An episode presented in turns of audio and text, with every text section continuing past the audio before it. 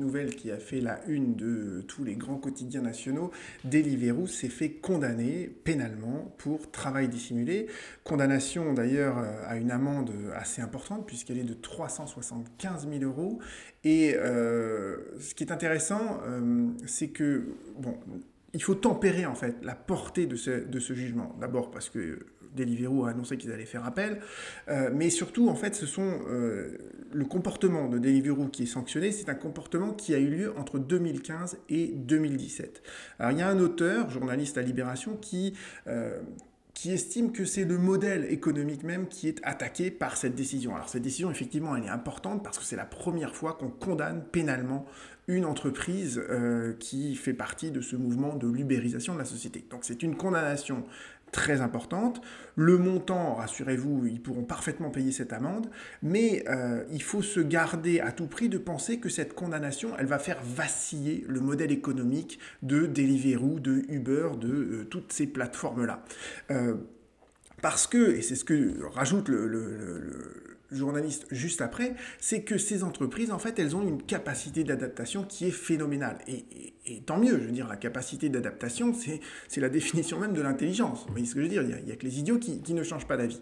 Et euh, c'est quelque chose que j'avais beaucoup développé d'ailleurs euh, sur mon podcast, le lendemain, en fait, de euh, l'arrêt Uber de la Cour de cassation.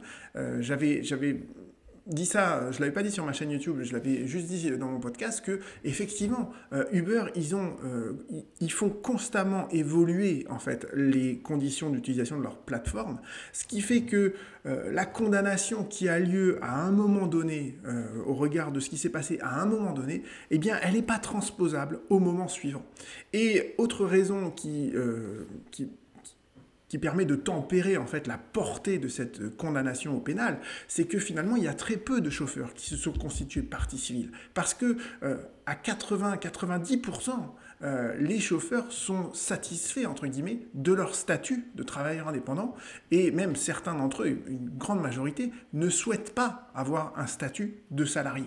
Donc vous voyez que le modèle économique euh, de ces plateformes-là, il n'est pas remis en cause par ce genre de condamnation, même si ces condamnations, elles sont importantes pour rappeler que euh, on n'échappe pas à l'existence d'un contrat de travail, même quand on s'appelle Uber, même quand on s'appelle Deliveroo, on n'échappe pas à l'existence du contrat de travail.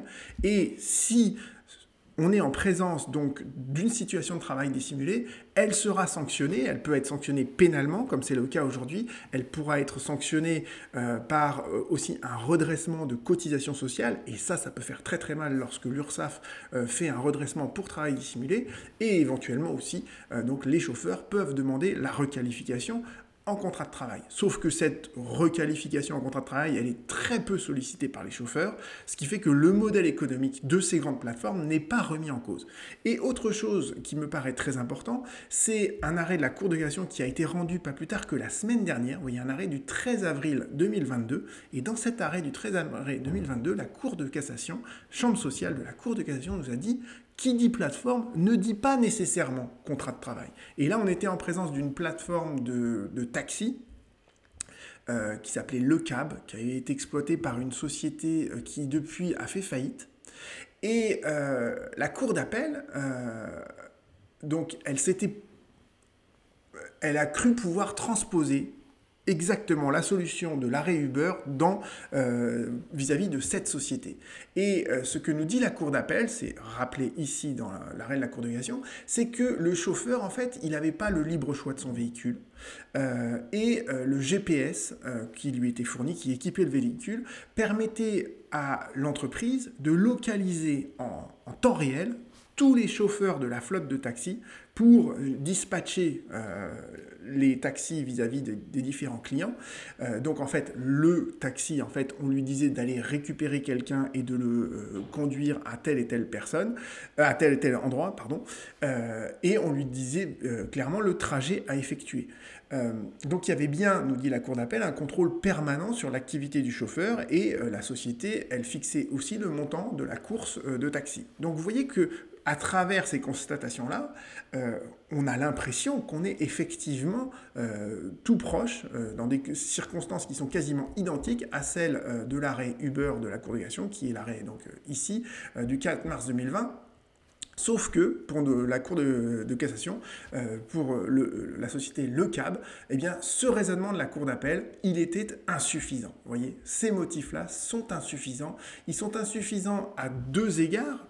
Euh, les constatations de la Cour d'appel ne permettent pas de caractériser ce qu'on appelle un service organisé. Le service organisé, c'est quand euh, en fait l'entreprise elle va déterminer unilatéralement toutes les conditions d'exercice de l'activité. Donc là, en fait, la, constatation de la Cour d'appel ne fait pas apparaître ce service organisé, et ce service organisé, c'est un indice du contrat de travail. Donc, il n'y a pas de service organisé dans la Cour de cassation. Et d'autre part, la Cour d'appel n'a pas suffisamment caractérisé le pouvoir de contrôle et le pouvoir de sanction que l'entreprise pouvait exercer vis-à-vis -vis du chauffeur. Alors, cet arrêt, il est un peu dur à lire, mais on peut essayer de l'éclairer à travers ce que euh, soutenait l'employeur dans son moyen. il faut toujours faire attention à ça parce que, évidemment, dans euh, le moyen que fait valoir l'employeur devant la Cour de cassation, il essaye de tirer la couverture à lui.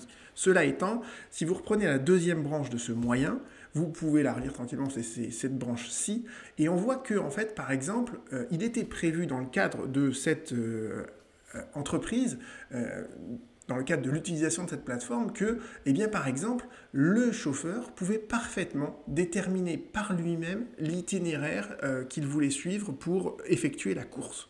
Euh, et de la même manière, euh, il était prévu également que entre deux courses, eh bien, le taxi pouvait parfaitement prendre sa propre, ses propres clients pour faire des courses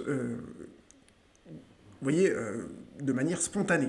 Et ça, c'est la grande différence avec l'arrêt Uber, parce que quand vous reprenez dans l'arrêt Uber, la Cour d'appel de Paris avait clairement dit, ben, Uber, il avait organisé leur plateforme pour que le chauffeur soit dans l'impossibilité de se constituer sa propre clientèle, ce qui fait que et d'autre part, Uber dictait en fait au chauffeur le trajet, exactement le trajet qu'il devait suivre, à tel point qu'il pouvait sanctionner le chauffeur si celui-ci s'écartait du trajet qui avait été déterminé par l'algorithme de Uber.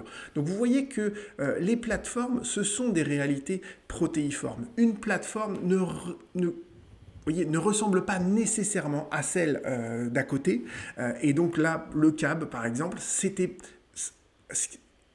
l'utilisation de la plateforme Le Cab ne permettait pas, pour la Cour de cassation, ne permettait pas d'identifier un lien de subordination, alors que un an auparavant, elle disait la plateforme Uber elle, en revanche, permet parfaitement d'identifier ce lien de subordination. Donc vous voyez que les plateformes sont des réalités protéiformes à un moment donné dans le temps, quand on les compare entre elles, mais même d'un point de vue diachronique, d'accord, comme elles évoluent constamment, euh, eh bien, euh, l'utilisation de la plateforme de Uber il y a quelques années ne ressemble plus à celle d'aujourd'hui, ce qui fait qu'une précédente condamnation de Uber ne préjuge en rien du fait qu'elle sera condamnée à nouveau ou au contraire qu'elle ne le sera pas parce que effectivement ils s'adaptent à ça et, euh, on ne peut pas leur reprocher hein, de s'adapter en fait au contexte économique et social dans lequel ils sont. Donc voilà, voilà pourquoi je voulais faire cette vidéo, c'était pour vous dire c'est une décision très importante, la condamnation pénale qui a eu lieu aujourd'hui sur euh, Deliveroo, mais cette condamnation, n'allez pas croire qu'elle va faire vaciller en fait ce modèle économique, parce que ce modèle économique, il est là pour rester. Et encore une fois, tous les chauffeurs, tous les livreurs ne sont pas nécessairement victimes de ces plateformes parce qu'il y en a beaucoup qui, sont satisfaits, entre guillemets, du statut qui est le leur et il y en a finalement très peu qui demandent la requalification euh, en contrat de travail. Et ce serait sans doute peut-être une erreur que de... Enfin, c'est une erreur, je ne sais pas, mais en tout cas, il faut réfléchir avant de vouloir condamner ce modèle économique et dire que nécessairement toutes les personnes qui travaillent pour une plateforme sont salariées. Parce que c'est pas dans l'intérêt de tout le monde, d'accord? Euh, et, c'est ça qui est un peu difficile parfois, c'est que on, croit penser euh, bien faire, et finalement la solution est parfois pire que euh, le mal actuel. Donc je, il faut être mesuré là-dessus. Il ne faut pas croire que les plateformes c'est nécessairement le mal, d'accord? C'est pas vrai, et ça n'est pas pour tout le monde. Donc il faut, il faut mesurer tout ça, même si vous savez que par ailleurs, dans le reste de ma chaîne, je suis pour sauvegarder, et en tout cas euh, essayer d'être en faveur des victimes, des salariés, des parties faibles, etc. Mais là, sur les plateformes, mon propos se veut nuancer parce que je pense que tout le monde n'est pas... Euh, pas victime de ces plateformes. À bientôt.